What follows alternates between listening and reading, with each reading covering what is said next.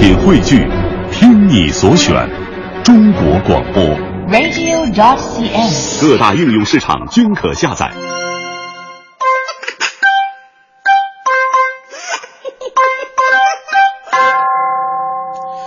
哎，欢迎各位啊，来到今天的大明脱口秀，我是大明。在咱们中国人的文化当中啊，非常重视“忍”这个字儿啊，忍呢是一种气度和磨练。从小我们家里边啊就有过关于忍耐的教育，有些情况呢一定要学会忍耐，怒上心，一忍最高。呃，但是其实啊，这个世界上有很多的事情是你根本想忍也忍不了的，比方说是打喷嚏。攻击前谁说打喷嚏我能忍住啊？一个喷嚏上来你忍得住，保证你泪流满面。我跟你说，从科学的角度来讲啊，这个打喷嚏啊是身体对异常情况的一种最快的反应，它让你啊在最快的时间了解到自己身体的变化啊，如果有病了就能及时医治。所以说打喷嚏啊算是一件好事儿。但对于某些人来说，打喷嚏就很惨啊！给大家讲一段啊，说有一个监狱，有一天新来一犯人，啊，一群老犯人就过来问呢，同是天涯堕落人嘛，哎，我说兄弟，打算在这儿住多久啊？我住多久？我也不是我说了算的呀，我这 三年吧。有一个老犯人就问他了，兄弟，你犯什么事被抓起来的？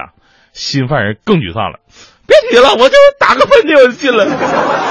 话音一落，所有的老犯人都特别惊讶，这怎么回事啊？啊，还没王法了？你喷死大象了你？是这样的，当时月黑风高，伸手不见五指，我正在一户人家里边偷东西呢，马上就要得手了，结果 我打个喷嚏。当然这是个笑话啊。呃，咱们今天的脱口秀就来说说打喷嚏。这打喷嚏里边学问太大了。首先来关注一条新闻哈，就前两天有个六十来岁的老太太。但是其实这年头六十多岁啊，只要保养的好，心态年轻，呃，顶多算是中年妇女，对不对？那可能吧，这位阿姨平时不太注意锻炼，发生了一个特别悲剧的事儿，那就是她在弯腰连打了两个大喷嚏之后啊，腰椎骨折了。哎呦，这正是喷嚏如此多娇，引无数大婶竞折腰啊！这，我当然我一开始以为这是个案，对不对？但是我一查，光这一周多的时间呢，就这打喷嚏。打出毛病的新闻还真多呢，不知道是不是跟这个变天有关系哈？呃，近日媒体报道称啊，武汉有位五十二岁的刘先生，打喷嚏打成了急性腰椎间盘突出，别以为老人这样，小孩也这样。二十二岁的小伙子打喷嚏打成了急性扭伤，所以很多人说呀，不要小瞧了打喷嚏，它的威力相当于十五级的台风啊。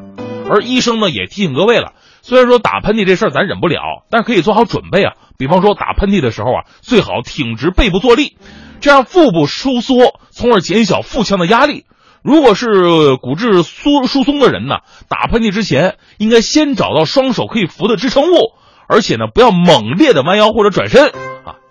你说这个新闻呢，也是咱们给收音机前的叔叔阿姨们说的。呃，各位呢也可以回去跟自己父母聊一聊，平时还真得注意这一点。说打喷嚏这事儿啊。还真的是有讲的。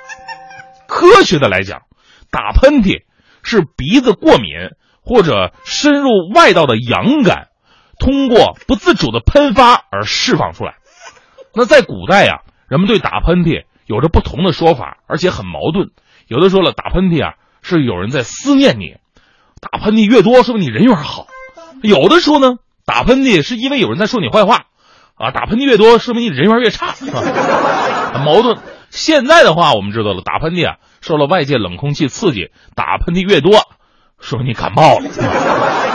在古代呢，还有打喷嚏看兆头的说法，有的说了，说打喷嚏是吉兆，大大的好事啊。比方说啊，有一个人打了喷嚏，旁边人都会说祝你长命百岁啊。现在有的地方还有这种习俗呢，哎呀，也是挺有礼貌的，但不是什么事都好用。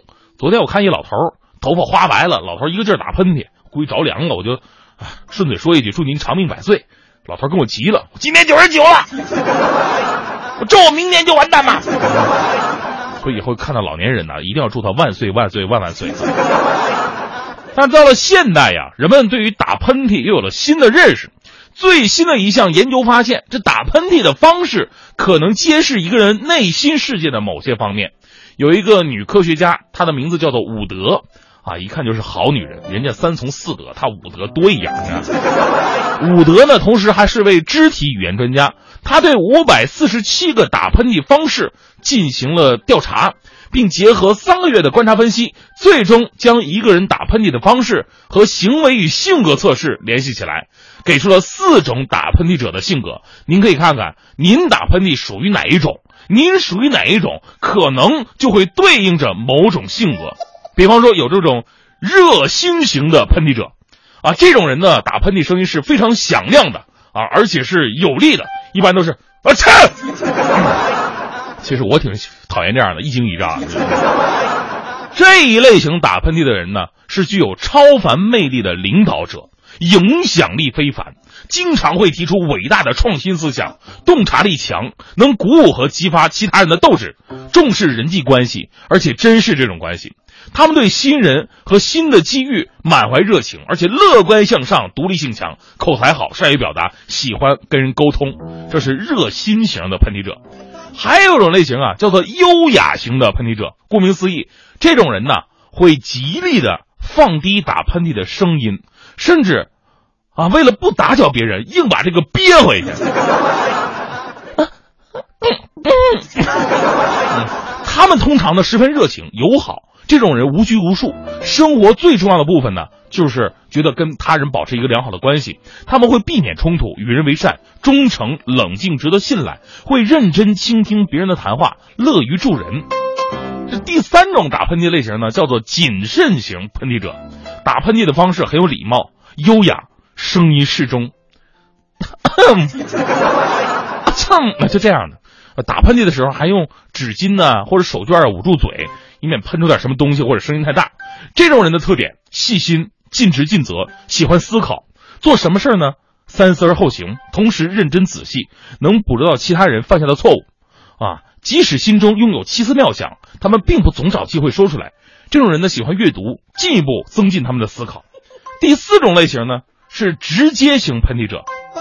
这种人打喷嚏的声音呢，特别大啊，而且一连打好几个。就是不经过思考的喷嚏，正在那说话呢。哎，今天节目完，掐掐掐掐，不错呀。他们做事儿特别果断，雷厉风行，同时也希望别人像自己一样干练。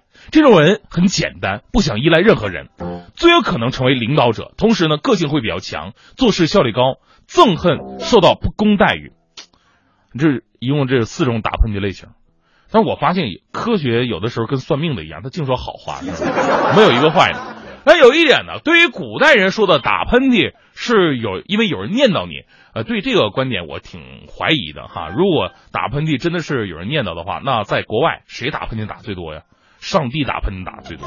国外人在惊讶的时候经常说：“Oh my God！” 上帝，不是。在中国打喷嚏最多的应该是谁？应该是那些做了母亲的女性朋友，因为中国人在惊讶的时候经常会说：“我的妈呀！”哎呀，那今天的脱口秀到这里就告。你们谁念叨我呢？